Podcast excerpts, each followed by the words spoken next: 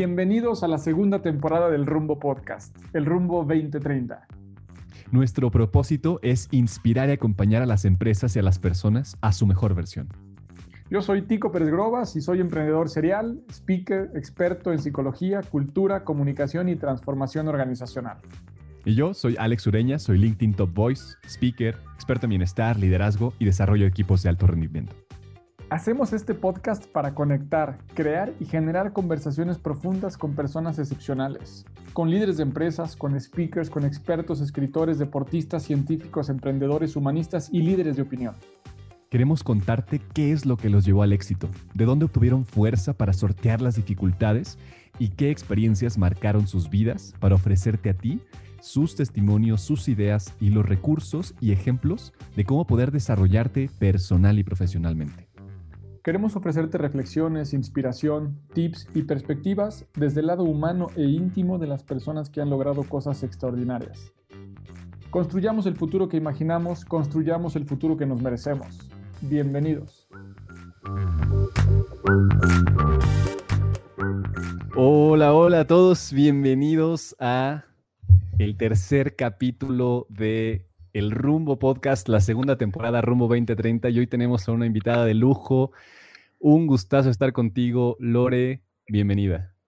Igualmente, el gusto es mío, Alex Tico, mil gracias ¿eh? por este espacio y por permitirme platicar con ustedes un ratito. Bienvenida, Lore, mil gracias por estar por acá con unos temas que nos encantan. Eh, yo creo que en los últimos años convivimos muchísimo, platicamos de diferentes cosas, proyectos que hoy queremos extenderlo y llevar el mensaje a más personas de temas que además hoy con el momento por el que estamos pasando, tanto empresarial, personal y social, creo que vienen muy al caso, ¿no? Sí, pues de hecho ahorita ya iremos platicando. Eh, tengo el gusto de, conocer a Tico hace un, par de años, bueno, más años más bien, pero justo hace un, par de años que, que me estuvo ayudando fuertemente justamente en el proyecto de, Coparmex cuando iba a contender para, para la presidencia. Aquí fue Tico el que me estuvo coachando y preparando un proyecto que a la fecha pues es el que, el que sigue, ¿no? Fue con el que iniciamos y seguimos esta ruta de ese mapa pues hasta la fecha que ya estoy en mi, en mi tercer y último año, ya vamos de salida, pero muy pues contenta. Justo, solamente de, de, ese puro tema creo que tendríamos para platicar horas con respecto a tu presidencia, La primera mujer, además, en Querétaro que, que, pudo tener este cargo y que además lo has hecho de una manera única con tu sello particular, como casi todo lo que haces. Así que, pues bienvenida, muchas gracias por, por, estar acá nuevamente. Y quisiéramos en ese sentido, para aquellos que no te conozcan, ¿cómo podrías presentarte? ¿Qué, ¿Cuál sería esta introducción que escogerías para que conocieran un poquito de ti y fueran empapándose en esta conversación?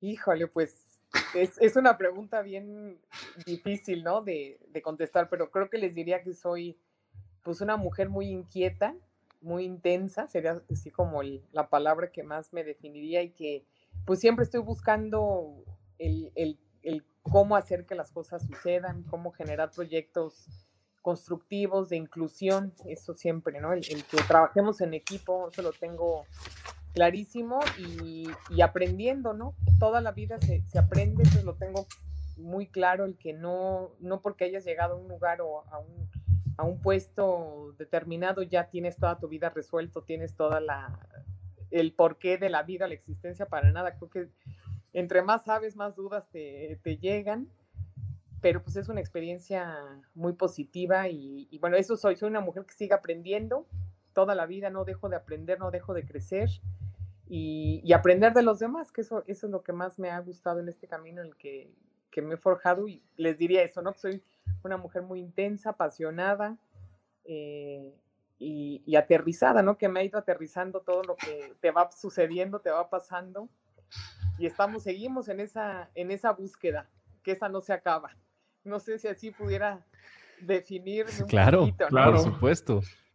Y, no queda de otra, ¿no? El mundo nos transforma, pero sin duda no es, no es sencillo transitar en esta cultura, ¿no? En particular, no es sencillo para nadie escalar y llegar a estos lugares en los que tú pues has tenido la oportunidad y el gozo de, de crear proyectos, de, de, seguir creciendo, de impactar a muchas personas.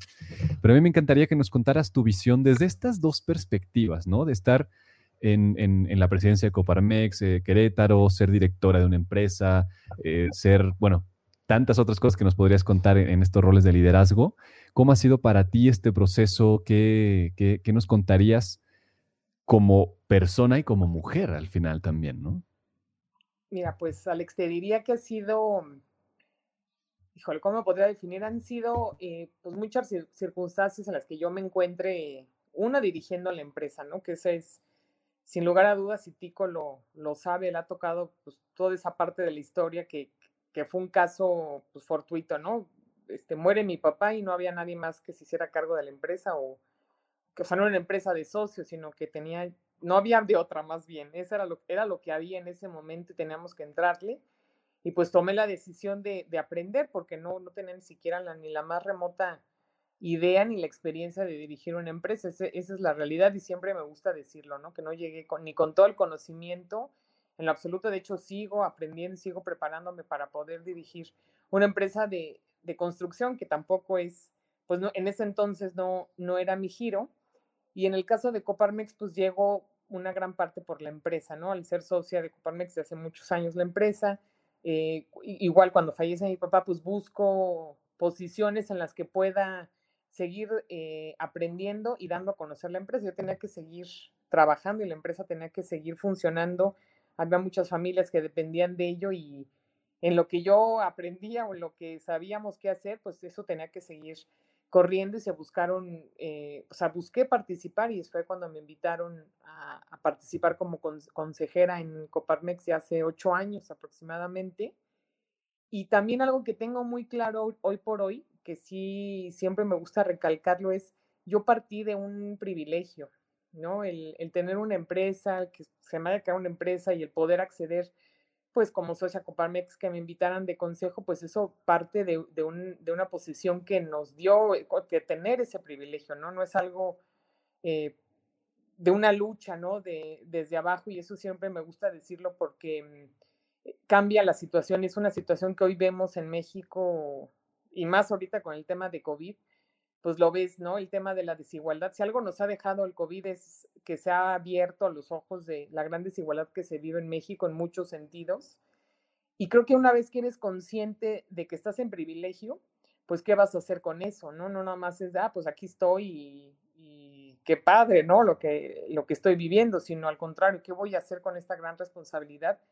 Y cómo, cómo me voy a convertir en un agente de cambio que pueda eh, volverse más incluyente y que cambien las cosas que estamos viviendo, porque no es, no es normal y tampoco es eh, lo correcto vivir en una situación en la que tienes eh, temas tan dispares, ¿no? En un país así tan disparejo, pues no, no es lo óptimo para nadie, ¿no? ¿no? No, porque tú estés de un lado o estés del otro, no es lo, no es lo, lo ideal y hay que buscar eso, ¿no? Que se, que se empiece a volver una sociedad mucho más incluyente, más transparente, más abierta y que haya oportunidades por supuesto que para toda la, población. Y eso fue los, de los golpes más fuertes que, que tuve, a lo mejor de los primeros golpes de humildad que, que me enseñó la vida, pues fue ese, ¿no? De que estás ahorita en, eh, en esta posición y te das cuenta que cuando te, se te va, por así decirlo, tu manto protector, que en este caso era, pues mi papá, se te cambia la vida en, radicalmente en muchas situaciones. Y es, empezar a labrar camino por uno mismo y, te encuentras y te topas con situaciones que nunca te hubieras imaginado que se fueran, que te fueras, se te fueras a topar en, ese, en, ese, en esa situación yo me encontraba y ahí es donde empiezo a decir, pues bueno, ahora que, que tengo esta posibilidad, pues ¿qué voy a hacer? Uno, influir en mi universo más cercano, que en ese caso era la empresa. Eran familias que dependían ahora, ¿no? De, de lo que a mí se me ocurriera o de qué decisiones yo fuera a tomar. Y entonces, pues sí fue prepararme muy, muy fuerte, eh, buscar a personas con talentos distintos a los míos, con distinta inteligencia. Creo que todos tenemos eh, distintas eh, fortalezas, ¿no? Y hay que también entenderlas, saberlas apreciar y también distinguir qué es lo que te diferencia de otras personas. Y eso fue lo que hice, armar, armar un equipo de alto desempeño y aprenderles a todos, ¿no? Y, y, ya me perdí un poquito en la, no, más perfecto. Perdón. justamente, Lore, en ese sentido, es que yo te oigo y, me acuerdo de estas pláticas que, que, hemos tenido a lo largo de estos últimos años en diferentes proyectos y de repente es que yo creo que, a ver, no sé, pero a mí me sigue eh, impactando y emocionando oírte porque nada más en estos dos, tres minutitos es, dices, no había de otra, ¿no? Luego dices, pues tengo una posición de privilegio que me encanta, esa humildad que siempre caracteriza tu forma de, pensar, pero generalmente las personas con cierto privilegio lo que hacen es permanecer en la zona de confort, ¿no? Decir, pues el pedo está allá, no está acá. Entonces, este, pues al final que les explote el cohete a ellos, ¿no? Y de tu lado, yo digo, es que sí había de otra. O sea, muchas personas pudieron haber hecho otra decisión y no enfrentar esto como lo hiciste tú en tu momento con la empresa y además no nada más para mantenerlo, o sea, hiciste un cambio increíble, ¿no? Con un sello humano ejemplar pero luego también te toca en esta parte de ser, eh, estar en un grupo privilegiado, como tú lo dices, pero también estar en un grupo minoritario. Eh, y sé que tú has defendido muchísimo este tema de, ser mujer en una posición como esta, en la que no hay muchos antecedentes, tampoco hay muchas guías o, muchos em, formatos en los que puedas tú basarte y tienes que abrir camino. Y entonces volvemos a decir, no había de otra, es que sí había de otra, te pudiste haber hecho un lado, pudiste no, no haber ido por ahí. Pero ¿de dónde proviene esta fuerza? ¿De dónde tomas esta fuerza para entrarle cada vez o cada año a nuevos retos en donde no solamente te, te preocupa tu bienestar, tu beneficio, tu crecimiento, sino siempre traes este chip de cómo contribuir, cómo hacer equipo, cómo, cómo hacer que las cosas funcionen mejor para todos. ¿De dónde viene esa fuerza de, si pensamos un poquito en tu, en tu infancia, tu juventud, ¿quién, quién es esa Lore de antes que le provee esta fuerza a la, de ahora? Pues, y así como, como lo, me lo planteas, te puedo decir que mm, la educación que se dio en casa siempre fue como muy realista, ¿no? Aquí tú tienes que estudiar, tienes que prepararte y, tienes que salir adelante. Aquí no es de que, a ver qué te voy a dar yo para que, que tú lo logres. O sea, siempre es ese tema de, de que las cosas cuestan y las cosas valen, siempre se me inculcó, eso sí, siempre fue una educación muy fuerte, ¿no? Dice mi papá con la mirada me, me controlaba, a la, vez era un papá muy, muy, pues a todo dar, la verdad, siempre me, me, apoyó en todo, pero también era un papá muy estricto, muy fuerte y, y no me pasaba ninguna, ¿no? No era, como me decían, ah, estaba muy consentida, pues no, al contrario, creo que siempre fui, fue como muy, los dos, ¿no? Tanto mi mamá como mi papá fueron con una educación muy, pues muy fuerte, muy férrea, muy de que aquí las cosas se ganan y las cosas se, trabajan y, y, lo tuve desde chiquita y también el ejemplo que tuve en casa pues fue eso, ¿no? De,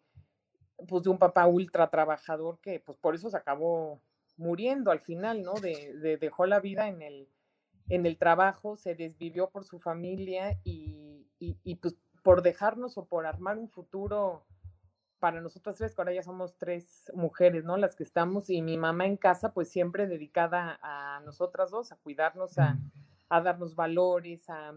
Una, o sea, fueron una familia muy presente, ¿no? Eso te puede ser unos papás muy presentes, muy inmiscuidos, muy preocupados por nosotros, siempre como muy atentos a, a lo que, pues a cualquier reacción que pudiéramos tener, ¿no? Y que hoy ya que estoy más grande, pues sí, pues sí, qué razón tenían, que en ese momento me enojaba muchísimo de las decisiones que tomaban o de cómo eran conmigo, pero hoy lo agradezco infinitamente que hubieran sido tan duros. Entonces, quizás de ahí, eh, o sea, siempre me decía, a ver, si una vez que consigas trabajo, aquí te olvidas de cualquier prestación que se te pueda dar en esta casa. Y así fue, acabando la carrera, me dijo, tienes cinco días para conseguir trabajo o te vienes a trabajar conmigo, pero yo no te quiero aquí, este, de floja o de huevón, como así me decía siempre. Yo no te quiero aquí de huevón en la casa, entonces te me sales a ver qué encuentras. Y así empecé, o sea, siempre fue muy de rapidito, te mueves y a ver qué, qué, sacas. Entonces dije, yo no quiero trabajar en tu empresa porque no me gusta, no me gusta la construcción, no es algo que me llame la atención. Entonces salí a buscar chamba y entonces de chiquita siempre fui como en, en ese sentido, como pues sí, muy también es personalidad un poco, ¿no? Es un poco la educación que te den y, la personalidad que te toque. Y yo siempre tuve eh, muy claro que yo quería sí forjar mi futuro para mí, tener mis propios ingresos, tener esa independencia y tener esa libertad que a veces y hoy por hoy lo vemos tan, que se empieza a ver tan mermada, pues esa parte, ¿no? Como que siempre lo tuve muy, muy claro y desde chiquita empecé a trabajar, me puse a vender quesos, que de hecho, este, ahí empecé a vender quesos en, yo en Juriquilla y Pablo casualmente en Jurica, que era mi proveedor de queso, entonces yo lo iba a buscar, después ya me casé con él años después, ¿no? Pero chistoso ahí que ahí empezó, los, los, éramos los queseros. No sabía eso. Sí. Entonces, este, pues de ahí de empezar, empecé a, tener mis primeros ingresos y siempre fui muy ahorradora, eso sí lo he tenido también muy claro el tema del, del ahorro, por así decirte lo que viví, ¿no? Y, y cuando pasa esto de, de, la familia, mucha gente me decía, a ver, véndanla porque de entrada ustedes no van a poder. Son tres mujeres y las mujeres en el mundo de la construcción, olvídense, o sea, eso ni de chiste, o sea, todos los mensajes eran como de, a ver, Lupita, tú nunca estuviste en la empresa, Lore no tiene ni idea, se la van a comer, entonces, o sea, todos los mensajes eran como de derrota cuando ni siquiera habíamos intentado. Y parte de mi personalidad es eso, ¿no? Que cuando me retan, como que se me prende algo y que digo, ¿cómo de que no? O sea, ahora, ¿cómo no que no voy a poder? Y era tanto los mensajes de que no iba a poder, o sea, no había alguien que me dijera, oye, inténtalo, ni una sola persona, todos eran, este, no, pues no, no, era tan fácil como ahí sí, la vendo y ahorita se vende en dos minutos, pues para nada, o sea, ya que, claro que no, no es nada, nada así de sencillo. La competencia también estaba en un, en un papel como de, pues ya perfecto, o sea, ya, ya le eliminamos, ¿no? Ya este, qué va por esta niña y ahorita mismo la sacamos de la ecuación. Que hoy por hoy te puedo decir que grandes grandes eh, competidores hoy han sido grandes aliados y les tengo un cariño y un respeto a todos de cómo me han, pues me, he ganado su respeto, nos hemos ganado el respeto mutuo, ¿no? Como que también la vida te va sorprendiendo quiénes se vuelven tus aliados y quienes tú esperabas que te iban a ayudar, pues no va por ahí entonces creo que eso fue, fue un poco el que me dijeran que no, que no podía, eh, pues fue lo que dije, ¿cómo, ¿cómo no voy a poder? Cuando entro a Coparmex, y ahora sí siguiendo el hilo de, de la pregunta, cuando entro a Coparmex éramos efectivamente muy poquitas mujeres las que participábamos. A mí me invitó Mauricio Curi cuando era presidente a estar en el consejo. Me dio esa oportunidad, eh, que se lo voy a agradecer siempre toda la vida, y después Darío Malpica me pone de su vicepresidenta, que también, pues una chulada, ¿no? De, de, persona, Darío. Y ahí es cuando también, o sea, los comentarios eran de que no, o sea, esto le, le toca a fulanito, ¿no? Porque esto es un, pues es un tema de hombres, aquí los empresarios somos los que, que movemos todo. Y también dijo, pues, ¿cómo que no voy a, pues sí, ahora, ahora me aviento, ¿no? Que sí, también estuvo bien duro. Eh, sí, fueron, pues sí, estuvo muy, muy, muy duro, ¿no? Ya para no entrar en, en detalles, pero cuando ya me doy cuenta que ya era la candidata única, sí, te da un ataque de pánico decir en qué, en qué me metí. De hecho, a Tico le platica, ya me quiero rajar porque es un paquete. ¿Te acuerdas? Dije, no sabes qué, creo que no, porque sí es un paquete que no sé qué estoy pensando. Y Tico, no, aviéntate, qué padre que vaya a ser la primera mujer. Este, y sí, sí te puedo decir que, mm, pues no es una batalla ganada. O sea, el tema del género está durísimo y creo que hay un tema de, construcción muy fuerte que tenemos que seguir trabajando, a pesar de que ya, ya voy a acabar y, y sí fui la primera mujer, te das cuenta que es, te siguen viendo como vamos a darle un chance a las mujeres, ¿no? Ya les dimos chance ahorita que estuviera Lorena, pero bueno, vamos a seguir retomando nosotros el tema y, y, y con todo esto que les platico, pues es cuando dices, por supuesto que yo voy a tratar de que este camino tan difícil pues se vuelva mucho más fácil para las mujeres que vengan atrás. Y yo deseo de todo corazón que yo no sea la única mujer que esté en Coparmex, o sea, deseo que lleguen más mujeres presidentas, hombres y mujeres muy valiosos, pero que se vuelva esto algo más común y que lo logremos normalizar, no como ahora sea como, ay, fuiste la primera mujer, sino que ya se vuelva algo tan, tan común y tan normal que no tengamos que, que eh, subrayarlo, ¿no? Por así decirlo, ¿no? Pero, y por supuesto que lo voy a luchar y lo voy a seguir defendiendo, aunque ya no esté en Coparmex eh, como presidenta, voy a seguir luchando por algo tan, tan, y, volvemos al tema del privilegio, ¿eh? Durísimo, porque entonces aquí vemos una línea muy finita de lo que es la violencia de género eh, en privilegio, ¿no? Es una línea divisoria que casi no se nota, casi no se ve, pero existe y existe de una manera muy dura y muy fuerte y, por supuesto que de aquí para real, o sea, a, dedicarme a eso, a abrir esos espacios, a empoderar a otras mujeres a que por supuesto que pueden, que somos exactamente igual de valiosas, que simplemente se nos ha puesto en otro cajón, eh, que no han sabido comprender lo que es un talento masculino, que es un talento femenino, como que lo ven la sensibilidad y, la parte gentil de las mujeres como un tema secundario, simplemente es la fortaleza que tienen los hombres físicas con la sensibilidad y la inteligencia que tienen las mujeres, pues son atributos distintos, pero no es uno mayor que el otro, ¿no? Creo que eso es lo que yo he tratado de establecer. Tenemos todavía un camino muy fuerte que recorrer, pero ahorita que acabe, pues yo seguiré peleando y luchando por eso hasta donde, hasta donde tope, ¿no? Estoy seguro que, que podrás abrir muchos caminos por ahí, Alex. ¿Tú cómo ves? Sí, ¿no? Extraordinario, no, no me queda duda. O sea, se nota, ¿no? Se, se siente esa energía disponible y que estarás mucho tiempo dando, dando ejemplo, ¿no? De, cómo hay que hacer esto, cómo, cómo empoderar a las mujeres. Eso, eso me parece genial y me parece extraordinario también el aspecto de, que no tengamos que hablar de esto, ¿no? Que llegue un punto en el cual simplemente no, no sea un tema, eh, porque es la normalidad. Y, me gustaría llevarte a, este espacio en el cual estamos viviendo en el presente, esta dificultad eh, económica, o sea, tú en, tu posición eh, de, de, presidenta de Coparmex tienes acceso a, hablar con estos líderes de empresas a nivel regional. Las cosas sin duda pues están complicadas, ¿no? O sea, estamos viviendo una recesión económica difícil, eh, no, no, hay, no, quiero meternos en política, pero difícil también, eh, un, tema de salud complicadísimo. Es, es, decir, parece que todo está en contra y sin embargo, no sé, yo nos veo y veo a muchos alrededor y hay optimismo, hay esperanza, hay confianza. Me gustaría que nos contaras cómo estás viendo las cosas desde tu lugar. ¿Qué miras? En el Yo creo que definitivamente está muy difícil, está muy complicado, pero también toda la vida he estado así. O sea, yo tengo memoria desde chiquita y, lo dirán personas más grandes que yo, pero yo también soy hija de la crisis. O sea, siempre me acuerdo mi papá, es que está durísimo, estamos en crisis, está el tema durísimo, no tenemos trabajo. O sea, todo el tiempo ha sido, pues, algunos años, ¿no? Que ya las cosas empezaron como a verse distintas, pero yo creo que todos somos hijos de la crisis y más en un país como México, eh, pues con tantas diferencias aflora, ¿no? Más ahora en, una crisis que además se suma al tema de salud.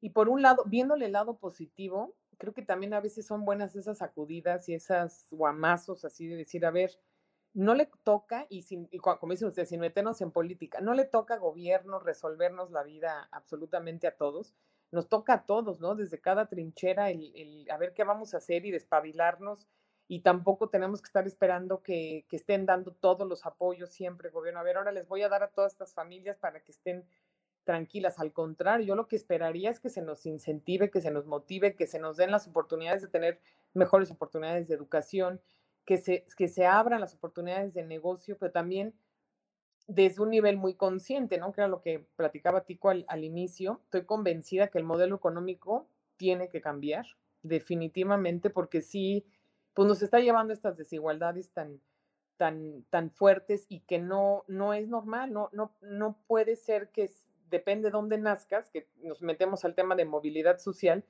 depende de dónde nazcas, es em, si te vas a quedar con una buena posición económica o te vas a quedar pobre el resto de tu vida y, y no puede ser eso, ¿no? O sea, es algo que una vez que eres consciente tampoco te puedes quedar con los ojos cerrados y tienes que trabajar para que esto, para que esto cambie. Entonces, el que todos estemos en un estado de vulnerabilidad creo que es positivo desde, ese tema, decir, a ver, o le entramos todos en equipo y sacar adelante este gran país que sin duda ha un gran país que lo han saqueado y lo siguen saqueando y saqueando y ahí está, ¿no? Y, y tiene gran talento y tiene una fortaleza, tiene una solidaridad y una alegría que pues a pesar de todo lo que se ha vivido, sigue la mata dando, ¿no? Por así decirlo. Entonces, creo que es, una, es un gran reto el que tenemos como mexicanos, enorme.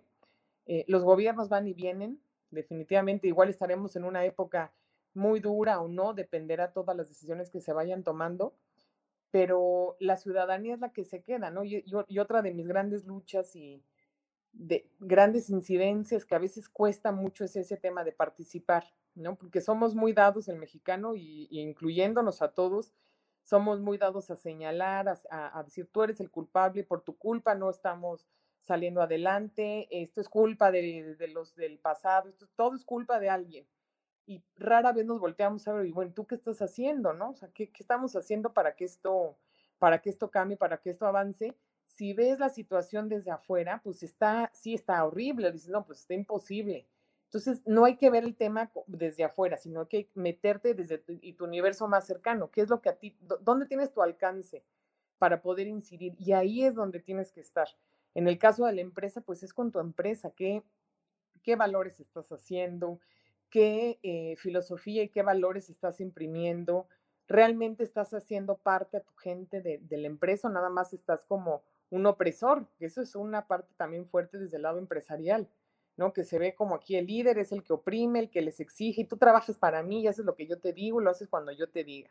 Eso pasa muchísimo, nada más que no se quiere reconocer y cuesta mucho el decir, ah, pues yo estoy en esa posición, porque el ego y la soberbia, pues también ese es otro tema que tenemos muy fuerte. Entonces, yo diría es, que, que veo es cómo vamos a hacer este cambio que le urge al planeta, no nada más a México, sino le urge a todos desde tu universo si estás en casa, pues desde tu familia, ¿no? ¿Cómo estás educando a tus hijos en el caso de tener hijos? ¿Cómo estás eh, llevando tu relación de pareja? Si es que tienes pareja, ¿cómo estás llevando tu relación con tus amigos más cercanos, con tu familia nuclear, etcétera? Y en el caso de la empresa, ¿qué oportunidades estás realmente generando para todos? Eso, eso creo que al final es en lo que yo podría mm, resumir, es señalar ese dedito en vez de buscar culpables, pues apuntarte a ti, decir a mí qué me toca hacer. Estés donde estés con las posibilidades que tengas y por eso vuelvo a tocar el tema, ¿no? Si tú te das cuenta de que tienes más posibilidades que otros, pues tú tienes una gran responsabilidad. Una vez que eres consciente, ya no te puedes echar para atrás. Así es como yo lo, yo lo veo, es un gran reto y también qué padre que como sociedad de tantas generaciones que estamos viviendo una crisis así, pues nos toque también reconstruir en, distintos cambios de mentalidad, de creencias, de paradigmas, de romper esos tabús, de que así tienen que ser las cosas, ¿no? Las mujeres se tienen que casar a tal edad. Tienes que tener hijos porque si no tienes, entonces ya no eres una mujer completa, en el, caso, ¿no? De, de nosotros, romper todas esas creencias, creo que estamos, somos nosotros esa generación que puede romper todos estos tabús y, y, y resetearnos. Así es como un resumen, ¿no? Que pudiera haber. No, pues maravilloso. Nos, llevaste de la mano ahí a diferentes temas, tanto de la conciencia empresarial como del tema económico, un poco lo político, lo social, medio ambiente. Y me encanta igual, retomando este último, eh, como frase que dijiste, haciendo un resumen, me encantó este asunto, ¿no? De somos hijos de la crisis, venimos de una historia así, por lo menos yo creo como país, pero también como humanidad hemos visto históricamente diferentes retos y desafíos pero también hemos visto las grandes oportunidades, como dices, de todo lo que se da, del aprendizaje que se genera a través de las buenas sacudidas, como dices. Y por otro lado, eh, que no nos podemos quedar con los ojos cerrados, no nos podemos quedar tampoco con las manos cerradas, ¿no? Y en este sentido tendríamos que estar viendo la responsabilidad o el nivel de participación que podemos tener cada uno de nosotros. Por eso escogimos este título para este capítulo. El cambio está en nosotros, ¿no? Eh, y hemos escuchado históricamente y hoy tenemos un pretexto más grande que nunca para echarle la culpa al exterior, al gobierno, a la política. Y me encanta eh, este énfasis que haces en que desde el lugar en el que estés, ya sea una empresa, una familia, una pareja, una relación, una amistad, somos y podemos ser agentes de cambio en el estricto sentido de que algo podemos cambiar y ese cambio creo que empieza en la conciencia, ¿no? Una vez que ya eres consciente, si no quieres cambiar, pues ya eres un desgraciado, ya no eres nada más un inconsciente, ¿no? O sea, entonces creo que ese, ese puente, esa sutileza está increíble y me lleva a pensar, Alex, en este propósito que tenemos de, de, abrir estas conversaciones con gente como tú que nos puede inspirar. Lo que queremos, lo que buscamos es generar un poquito de conciencia. Entonces creo que viene a, cerrar de una manera bien interesante y me gustaría profundizar un poquito más porque es una materia que nos encanta y tiene que ver con este eh, responsabilidad empresarial, ¿no? Históricamente nos han dicho que las empresas pues, se han hecho para generar dinero, para generar utilidades. Pero habemos una, generación y unas personas que creemos que además de eso, las empresas admirables son las que además pueden generar mucho bienestar.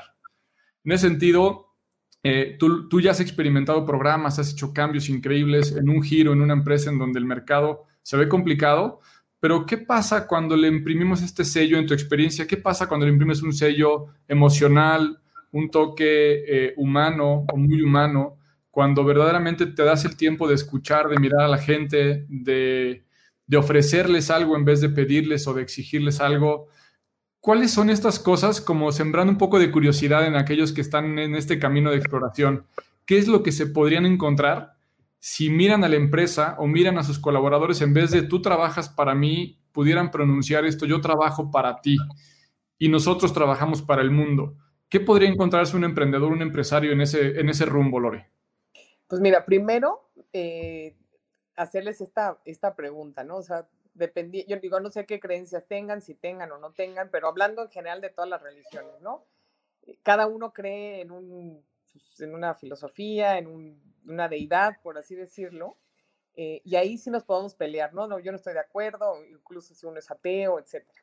Yo no estoy de acuerdo con esto por esto, y, te saca, ¿no? Que la Biblia dice, o sea, no me voy a meter en temas religiosos, ahorita van a ver lo que les quiero decir, pero ¿cuál es el único ¿cuál es la única deidad en la que todos coincidimos? O sea, hay, hay un, tema en el que todo sea judío, católico, cristiano, musulmán, este, budista, ateo, hay uno solo, que ese sí es parejo para todos, ¿no? Que es el dinero. Yo así lo veo, esa es la gran deidad. La deidad, la deidad del ser humano es el dinero y ante esa, seas el más devoto de lo que seas, eh, en esa sí nadie cambia, se te derrumba absolutamente cualquier creencia cuando se te pone enfrente el dinero. Y eso fue lo que yo, pues empiezas como a ver, o sea, ahí sí encuentras coincidencia en absolutamente todo. Entonces, cuando, cuando ves precisamente que hay una desigualdad tan fuerte, que evidentemente se requiere el recurso para subsistir, para tener calidad de vida, es una realidad, es un invento humano, sí, sí lo es, o sea, para no entrar ya en, temas de historia, pero es un invento, es una, es una moneda de, cambio, es un trueque para poder subsistir a lo largo de, toda la historia.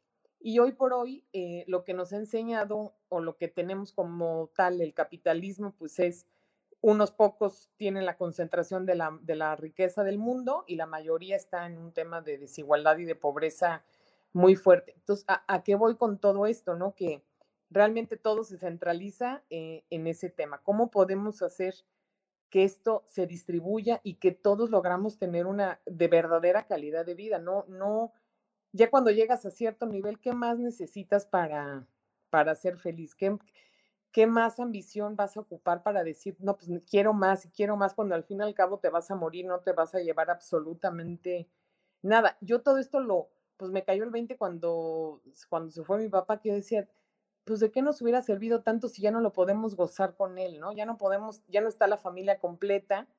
Entonces, mejor hay que ver cómo podemos hacer que todos podamos gozar de, un nivel de vida satisfactorio en el que todos tengamos la, capacidad de ir a estudiar, de tener un trabajo, de cumplir sueños, de conocer, etcétera, de tener eh, para pagar salud, ¿no? Que hoy lo estamos viendo también tan delicado, cómo se, se abre y dices, no puede ser que, que alguien se enferma de un privilegio, acude a un hospital privado y se le resuelve el problema. Y ni así, ¿no? Ni con todo el dinero del mundo te, salvas cuando te toca. Pero no puede ser que hoy por hoy veas a tantos niños, jóvenes, adultos que ni siquiera los atienden al hospital porque no se tiene la capacidad para atenderlos. Todo ese tema de desigualdad es algo que hay que tenerlo presente todo el tiempo y eso es lo que hay que llevar a tu empresa, ¿no? Es uno, pues sí, sí es tu empresa, eso sí también lo entendí, es tuya, de quien se la gana y de quien la trabaja y quien la valora. Más bien es cómo los incluyes, cómo los invitas a que se vuelva la pasión de todos, ¿no? Que se vuelva, eh, que también una plática de Jorge Rosas que me decía, el gol de todos. ¿Cómo, lo, cómo logras hacer eso? Pues es en el momento que te, te quitas del, del tema del opresor, te pones en ese nivel de decir, yo necesito aprender de todos ustedes porque la empresa la hace la gente, no la hace ni la utilidad, ni tus números, ni tus pasivos, ni tus activos, lo hace la gente y que realmente pues sea gente que sea valiosa, que esté comprometida, que tenga el conocimiento. Y si tú te vuelves como empresa también un, centro de bienestar y de capacidad y de oportunidades, pues, obviamente eh, la gente te lo retribuye entregándole toda su, pues toda su pasión, todo su conocimiento y todo su amor a su empresa, porque finalmente estás viendo por ellos, no estás viendo nada más dentro de la empresa, sino estás viendo fuera de ella, cómo está su familia, cómo están viviendo, qué, qué oportunidades tienes, qué capacidades tienen. Todo eso es lo que te empiezas, o en ese momento yo me empecé a preguntar, oye, ¿cómo están viviendo? ¿Qué necesitan? ¿Qué les hace falta? Y sí, empezó un trabajo, ahorita ya voy a cumplir ocho años que estoy al frente de la empresa, pero los primeros años fueron muy duros porque no, uno no había una creencia en mí, ¿no? De qué nos va a venir a decir, qué nos va a venir a enseñar. Y cuando les dije, yo vengo a aprender de ustedes y vengo a hacer equipo porque ni tengo todas las soluciones, ni tengo toda la capacidad, ni toda la inteligencia que ustedes me pueden apoyar. Y se empezó a hacer un equipo muy bonito porque me, me puse del lado del equipo, o sea, me puse del lado de, de aprender de ellos y se armó un equipo, la verdad, muy humano, muy valioso, que siempre hay retos. Eso de que ya logra y tengo la, la mejor empresa y tengo la empresa perfecta no es cierto, eso nunca pasa y de hecho es importante que tengas retos todos los días porque te sacan de tu zona de confort, te obligan a que estés todo el tiempo como muy pendiente y muy atento a todos esos cambios que puedas hacer. Pero lo que yo decidí es, yo de, entrada de personalidad ni soy ni biznera, ni, ni esa, esa parte no la tengo tan desarrollada. Se me da más bien el tema de construcción de proyectos sociales, es lo que a mí me, me apasiona y me gusta saber que podemos tener una sociedad mucho más abierta, más positiva, más equitativa, porque al fin, si la sociedad está bien, pues yo voy a estar bien. O sea, así es como yo lo veo. Si la sociedad está con alimento, con sustento, con vestido, con educación y con un trabajo que le deja para tener calidad de vida, que le deja para tener una serie de, de, situaciones como todos, pues se vuelve una sociedad mucho más positiva, más sana, más eh, alegre, más incluyente y, y por ende pues todos vivimos mucho mejor y eso lo tengo clarísimo y de ahí no me voy a, a salir, ¿no? De eso lo tengo, ese rumbo, esa dirección la tengo muy clara, que es, si yo hago que ellos estén bien, ellos van a hacer que yo esté bien. Entonces es como un, te doy y tú me entregas, pero de una manera eh, verdadera, ¿no? No nada más como, ay, voy a hacer el tema de mi misión, visión y valores, que todo el mundo lo tiene como pegado, pero nadie lo lleva a cabo, nadie lo vive, nadie lo sigue. Entonces, pues no, nunca, nunca terminas, nunca está fácil, nunca es, ya acabé con esto.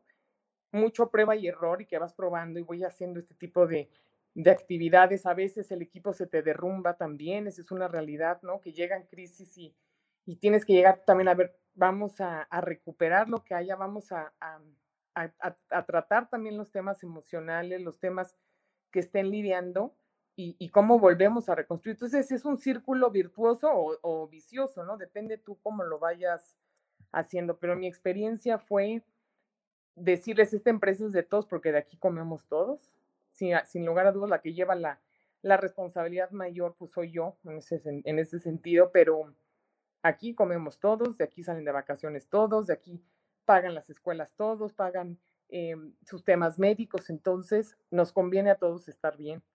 Y pues bueno, así un poquito de todos los proyectos que hemos hecho.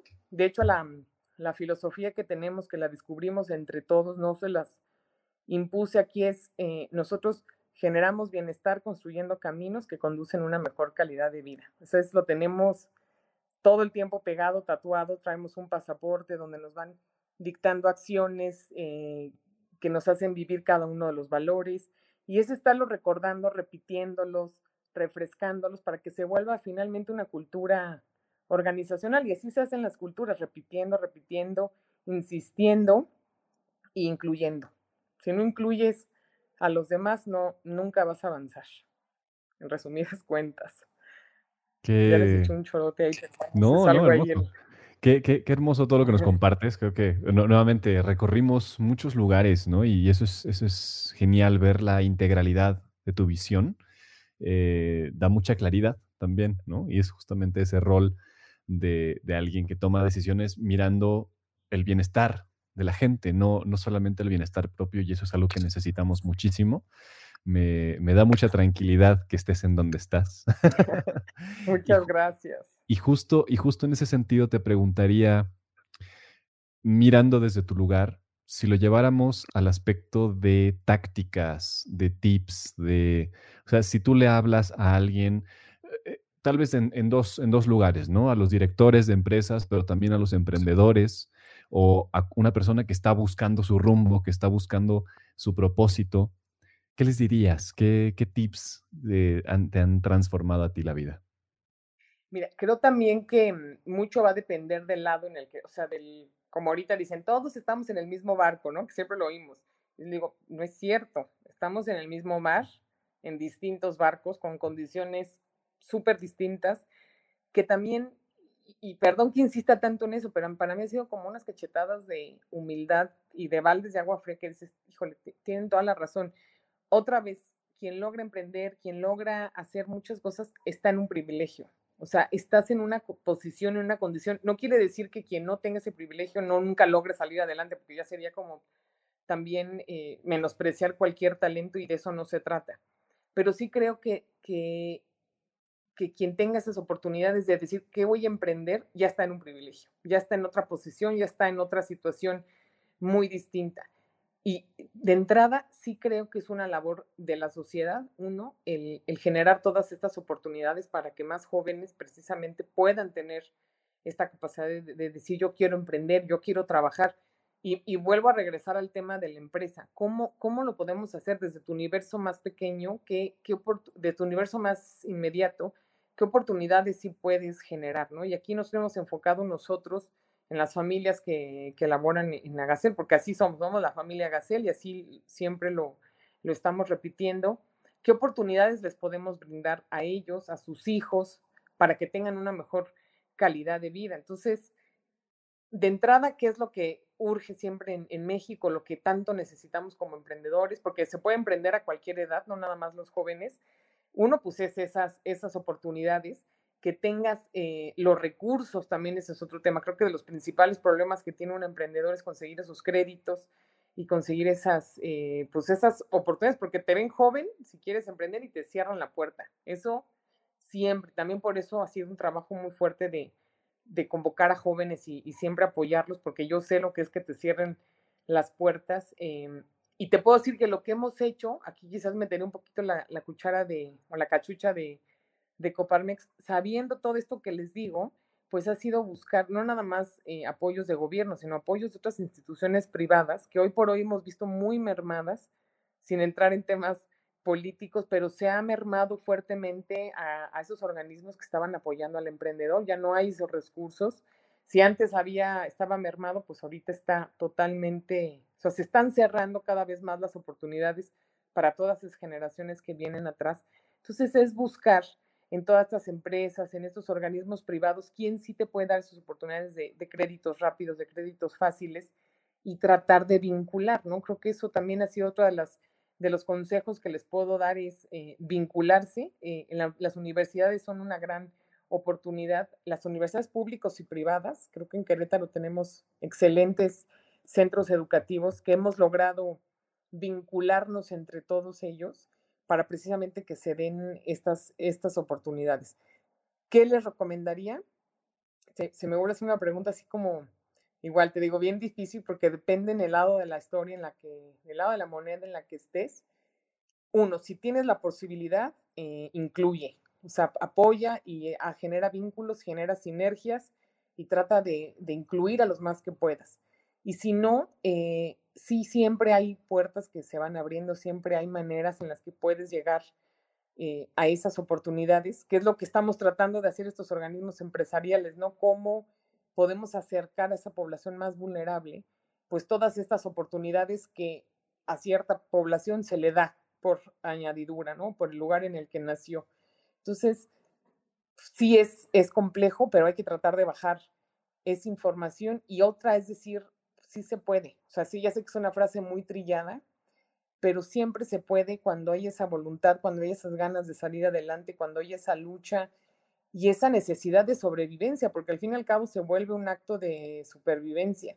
Cuando se tiene ese tema y no te acostumbras a ver quién me resuelve la vida o a ver quién me va a dar las cosas, es cuando se, se te abren todas las puertas. Es en la posición en la que estés, salirte de esa zona de confort, ¿no? De, pues bueno, aquí me tocó, aquí voy a estar y no tengo absolutamente nada que hacer. Creo que siempre se pueden hacer las cosas bien, siempre se pueden mejorar los procesos y siempre puedes acceder a, otro tipo de, oportunidades cuando realmente te, lo, te lo enfocas. Tú sería, uno, no desanimarse, saberse rodear, buscar esas puertas que siempre se, van a abrir, tratar de vincularse con los distintos organismos que te pueden ofertar esas posibilidades sin grandes eh, aportaciones. Y, la otra es, o sea, es una lucha constante en la vida y la vida no, ni es fácil ni es justa, eso también lo tengo muy claro. Pero pues es, eso es lo que hay y hay que estar duro y darle luchando y luchando hasta que logremos encontrar esas, esas disrupciones o esas innovaciones que nos hacen grandes cambios. Yo ofrezco todas estas puertas y que seguirán, aunque yo me vaya, van a seguir todas esas puertas eh, apoyando precisamente pues, a todos los emprendedores, a todas las pequeñas y medianas empresas que hoy están sufriendo de una manera, estamos sufriendo de una manera muy fuerte y vamos a salir como hemos salido de otras crisis, ¿no? Anteriormente. Seguro, que sí, vamos a salir y esto es algo que creemos y vivimos eh, nosotros en cada capítulo y con cada uno de los invitados. Pero me gustaría, en, este mismo sentido, hablabas hace rato de, esta creencia de sí se puede relacionado a este vamos a salir. Y a mí me, hace mucho bien eh, oírla de una persona que tiene todas las credenciales para confirmarlo. ¿no? Es muy diferente leerlo en una galletita de la suerte después de una comida china a oírlo de una mujer que ha logrado cosas que parecían imposibles y que hoy nos lo, nos lo dice de frente. En ese sentido, con ese optimismo, con esa certeza, con las manos llenas de, de esas eh, evidencias, pero también con los sueños bien grandes para adelante, ¿cómo te imaginas, cómo te gustaría ver el mundo en el 2030, Lore? ¿Sabes qué? Me gustaría un mundo equitativo, o sea, donde hay oportunidades para todos, donde mm, existe una educación y una cultura que nos haga entender, uno, que no somos los dueños de este planeta, porque ese es otro de los temas que, que creemos que somos los dueños y que podemos hacer y deshacer con él lo que se nos venga en gana y desde ahí es un tema de, egoísmo y de ego muy fuerte, por eso siempre decimos que salimos del ego y hay que entrar al eco, eso creo que es mm. principal, ¿no? Sálganse de, este tema de que es mío y me toca y quiero más y, y voy a seguir derribando y voy a llenar de concreto todo porque esto es mío y me toca, pues no, no, ni es tuyo ni te toca, ¿no? De, entrada, nos toca a todos hacer un, un mejor eh, planeta para todas las los especies vivas que estamos aquí, que yo sé si lo tengo muy claro, nadie superior a nadie. Así se ha hecho la cultura, ¿no? De, de, de imponer a base del poder y, y, y, cuando no puedes, pues es a base de la fuerza y la violencia, cuando se imponen ciertas creencias y es la historia de la humanidad durante todo el tiempo. Entonces, ¿cómo vería el mundo en 2030? Pues quisiera ver un despertar de, de conciencia y por eso antes me iba al tema de cuál es la única deidad que todos tenemos, es, es el dinero, ¿no? Es así, nadie te va a pelear, ni te va a regatear, es así, todos la tenemos muy clara. Y entendiendo eso, ¿no? Que mm, entre mejores oportunidades creemos, entre dejemos de acaparar tanto y permitamos que, existan todas esas oportunidades y que todos los recursos bajen de verdad de una manera horizontal y de una manera vertical, pues sí nos vamos a encontrar en, una mejor, en un mejor mundo con oportunidades para todos y además vamos a estar mejor. O sea, el, el, el paso que vamos ahorita con este capitalismo y esta ambición desmedida, este sentido de superioridad enfermo que veo veo en toda la sociedad que todos, no, nadie se escapa de estar en esa parte del ego, em, es un suicidio, yo lo veo como un suicidio masivo, ¿no? Que no lo queremos comprender. No, el cambio climático no es cierto. Ah, bueno, pues está bien. Peor que el COVID y peor que la crisis económica que estamos viviendo, el cambio climático. Lo quieran creer o no. O sea, eso no hay vuelta atrás. Entonces es, es pensar, pues qué, vida queremos uno para nosotros y para todas las generaciones que vienen abajo que no se vale, ¿no? Creo que no sea justo que, pues que lleguen a un planeta totalmente sin recursos, que al fin y al cabo el planeta va a sanarse, el planeta va a resurgir y, esto, nosotros somos una, una llamadita insignificante en la historia del mundo, o sea, pum, o sea, un puntito y ya se acabó la humanidad. Esto va a seguir con nosotros, ¿no? Entonces, pues qué calidad de vida queremos, queremos seguir viviendo en violencia, en, oyendo de muertes, de fuegos, eh, esas ambiciones tan estúpidas, nos estamos acabando especies que nuestros hijos no van a conocer por, por, un tema de, de, dinero que al fin y al cabo vas a dejar como son preguntas que a mí me gustaría que nos hiciéramos. ¿Dónde quieres vivir? O sea, ¿qué quieres estar respirando de un tanque de oxígeno porque al fin te vas a acabar todo lo que nos provee esa calidad de vida? Son preguntas que nos tenemos que hacer cada uno a nosotros. ¿Tú qué mundo quieres? ¿Dónde quieres vivir tú? ¿Cómo quieres que vivan los demás? Y hacernos consciente, porque en eso sí estés en el barco en el que estés, sí se puede generar conciencia de, uno o distintos niveles, ¿no? ¿Qué, qué, ejemplo estás dando? ¿Qué eh, actividad estás haciendo? ¿Qué acciones estás eh, impartiendo todo el día? Y hay muchas eh, pues muchas acciones que sí podemos ir cambiando estés donde estés. Yo, me, yo veo una sociedad o me encantaría ver una sociedad equitativa, incluyente, sin sentidos de superioridad y que pues entendamos eso, que no somos dueños del planeta. Sería como algo que pudiera resumir porque es, ¿no? Es, tenemos absolutamente todo físicamente para estar eh, en las mismas posiciones que están personas con distintos niveles y aún así eh, seguimos con este tema de opresión, ¿no? Entre yo más oprima, tendré más para mí. Entonces creo que son preguntas que nos tenemos que hacer absolutamente todos. ¿Tú qué estás haciendo para que esto cambie?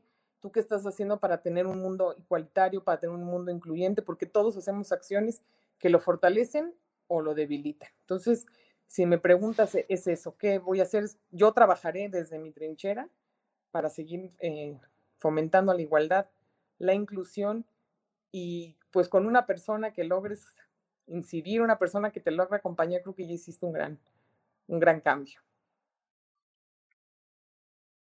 Qué, qué hermoso. Eh, convivo completamente con eso. Eh, estoy, me, hace resonar todo lo que, lo que mencionas. Sin duda tenemos más de lo que necesitamos y hay que aprovecharlo. Em, y, bueno, justamente empezaste a mencionar, eh, al final de, esta respuesta, empezaste a mencionar algo que te voy a preguntar ahora, que tiene que ver con las acciones, los hábitos que te comprometerías a seguir desarrollando hoy para co-crear ese mundo que nos planteas en el 2030. ¿Qué es lo que tú personalmente tienes que seguir haciendo para ti, para los demás, para que eso se manifieste? lo que he aprendido es la congruencia, ¿no? Creo que mm, lo que dices lo tienes que pensar y lo tienes que hacer, porque si nada más das un discurso por un lado, pero tus acciones son otras y, lo que estás pensando es otro, pues no te vuelves una persona congruente. Entonces hay que empezar con eso, ¿no? Lo que pienso, lo que hago y lo que digo va perfectamente bien alineado eh, a mi línea discursiva, ¿no? Por así decirlo. Y eso, pues simplemente eso te va a generar eh, credibilidad siempre, estés donde estés. Y, también te va marcando ejemplos de vida, ¿no? Creo que siempre creemos que tienes que estar en posiciones de liderazgo, tienes que estar arriba para que alguien más te siga. Y creo que yo de las personas que más admiro y más quiero son emprendedores, empresarios que hoy em, pues no los ves, no los ves en posiciones así eh, públicas, por así decirlo, ¿no? De liderazgo. Y, y, son personas tan congruentes que todo el tiempo me están dando ejemplos, ¿no? De, híjole, ya la regué en esto, tiene toda la razón y qué cachetadotas me está dando con sus propias acciones, ¿no? No me tiene que estar dando un curso, no me tiene que estar diciendo cuál es la verdad, porque al final creo, creo que nadie sabe, no sabemos nada, al fin y al cabo se lo tengo claro, ¿no? No, no tenemos ni idea de nada estamos tratando de, de organizarnos estamos tratando de llevar, pues, esto que conocemos como humanidad y como historia y como vida de la mejor manera que, que creemos. Creo que cada acción que hagas en, en, tu vida y que los demás te vayan viendo que hoy es una persona congruente, está, lo que dice lo está haciendo, es un gran ejemplo y eso, el ejemplo arrastra y eso para mí creo que sería como igual de los, de los mejores consejos, ¿no? El, el, si tú crees algo fielmente, pues seguirlo al pie de la letra. Si te equivocas, que todos nos equivocamos, porque esa es otra, ¿no? Como que creen que también que estés en una cierta posición, estés en liderazgo, ya tienes toda la verdad para nada, o sea, no, no, no se tiene, todo el tiempo estamos aprendiendo, tú también se vale decir, la regué, me equivoqué, te pido una disculpa, oye, gracias por eh, corregir. O sea, creo que esa, esa humildad también es importante alimentarla, porque a veces te vuelas bien rápido, ¿eh? eso es irremediable, con tantito te, pierdes y te vuelas y, hay que estarte tú solito, estarte regresando como globo, a ver, no, aquí pies en la tierra, sólido y, y seguir labrando ese camino, pues para que más personas te puedan seguir, de decir, oye, pues ese camino está funcionando y ojo, pues también depende tu historia de vida, tu personalidad, pero hay acciones que sí son universales, ¿no? Como esa empatía, como ese amor al prójimo, como ese no te friegues a nadie, o sea, qué necesidad no hay de, de fregarse a los demás. Son muchas lecciones que creo que es, para eso venimos a, a este mundo. A veces tenemos mejores circunstancias que otros, por eso cuando puedes, ayuda a labrar esos caminos y cuando no, con esa congruencia y seguir esos pasos de la mejor manera, nada justifica una cosa o la otra, ¿no? Nada te justifica ni la violencia, ni el, em, pues ni hacerle daño a alguien más, depende de la situación en la que te encuentres, obvio, pero pues creo que es eso, ¿no? Vivir el ejemplo, vivir con congruencia, aprender eh, y, y, saber que la puedes regar todos los días. De eso no, nadie se salva, de eso.